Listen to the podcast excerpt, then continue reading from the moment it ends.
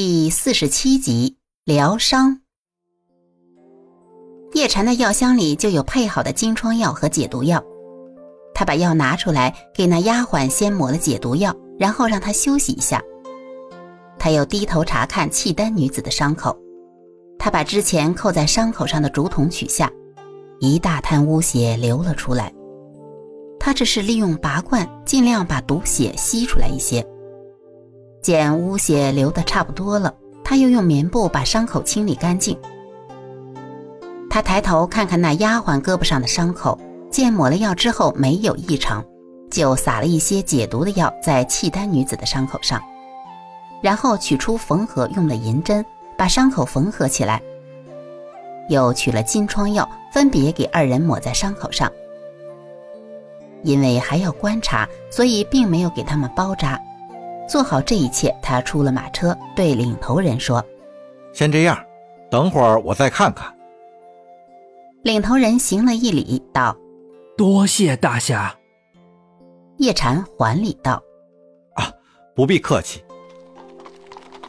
这时，宋人的商队过来了。由于现场已经清理了，那些尸体已被隐藏起来。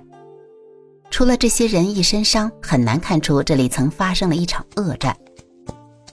宋人商队的领队过来问叶禅具体的情况，叶禅告诉他，这些疗伤遇到了悍匪，有人受重伤需要治疗。叶禅又对疗伤头领说：“贵主人已经不适合继续前行了，你们最好回转，我也好顺路照看。你看如何呀？”那头领到马车前请示了一下，同意跟随宋人商队一起往回走。所带货物就直接和宋人商队的客商们做了交易。叶禅又让领头人从宋人商队里买了许多草药，写了方子，让他按方熬药给车中的两人服用。为了给契丹女子疗伤，在那个领头人的要求下，叶禅坐上了马车，一干行李和物品也被搬了过来。辽人的车马走在队伍的最后。叶禅时时注意着契丹女子的情况。那丫鬟情况还好，主要是因为箭头射穿了肌肉，并未在体内停留，沾染的毒物很少，所以中毒较轻。而这华服女子所中之箭在肩窝，箭头又在体内停留了一段时间，毒物得以发散，所以中毒较深。那丫鬟经过外敷内服，已经没有大碍了。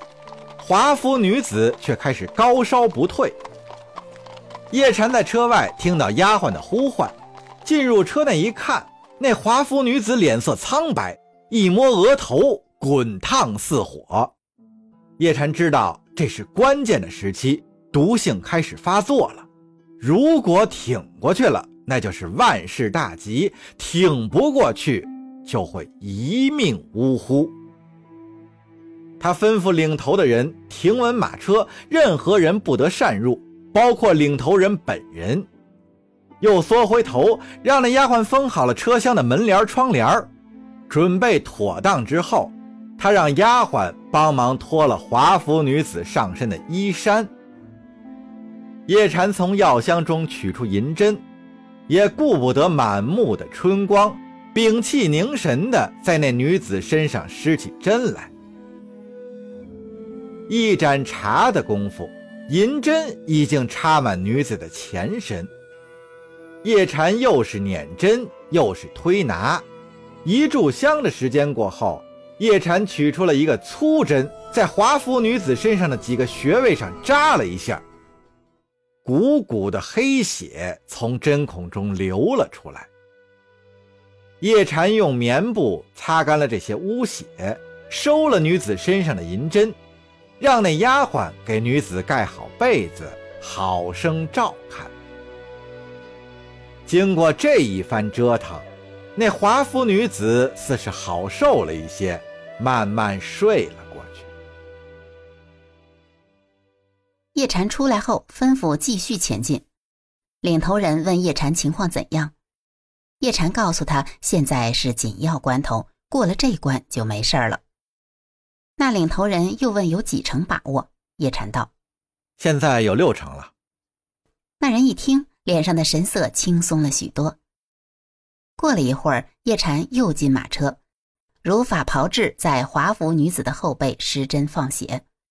那女子的体温终于降了些，睡得更安稳了。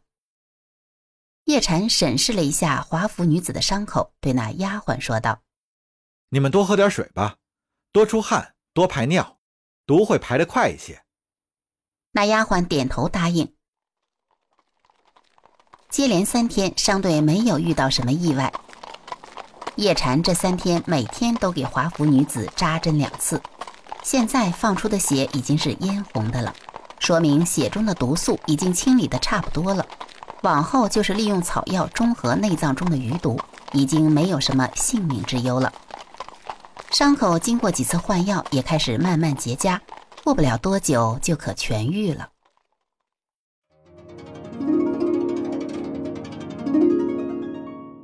辽国的都城已经远远在望。叶禅对疗伤的领头人说：“啊，贵主人现在已经好多了，只要按方吃药，完全退了烧就没事了。进了城，我还有事要办，咱们就此别过。”那头领沉吟片刻，拿不定主意，凑到车前询问车内华服女子的意见。一阵交流之后，那头领对叶禅道。我家主人请大侠进车内一叙。叶禅只好进了车厢。那契丹女子脸上已经有了血色，神态也没有了先前的痛苦之色，显露出原本的绝美容颜。她已经换了衣服，端坐在车内，见叶禅进来，俯身行了一礼。叶禅急忙伸手扶起她。那女子道：“大恩不言谢，我这条命是恩人你救的。”我只想请问恩人的性命，将来一定报答。叶禅急忙摆手说：“治病救人乃医生本分，不图回报。”那女子道：“恩人救的不止我这条命，还有我这帮手下的命。如果不是你及时施以援手，我们都已葬身在那片树林当中了。我们契丹人知恩图报，望恩人成全。”叶禅无奈，只好编了个假名来搪塞。他说：“哦，我叫袁弘，四处行医，居无定所。”那华服女子说：“我叫耶律婉清，住在灵皇府。”有美伊人，清扬婉兮，好名字，还是国姓。看来你是吉人自有天相啊。那女子微微一笑说。不知袁大夫到林皇府有何事？如需帮忙，尽管开口。也没什么要紧事儿，我有亲戚来林皇府做药材生意，我跟过来看看。你赶快把你的伤养好吧。那好，等我的伤养好了，我请你来我家做客。不用客气，我待不了几天就回去了。袁大夫回去以后在哪儿落脚？这，我自己也不知道，走到哪儿就算哪儿吧。看来袁大夫是不想让我报答救命之恩了。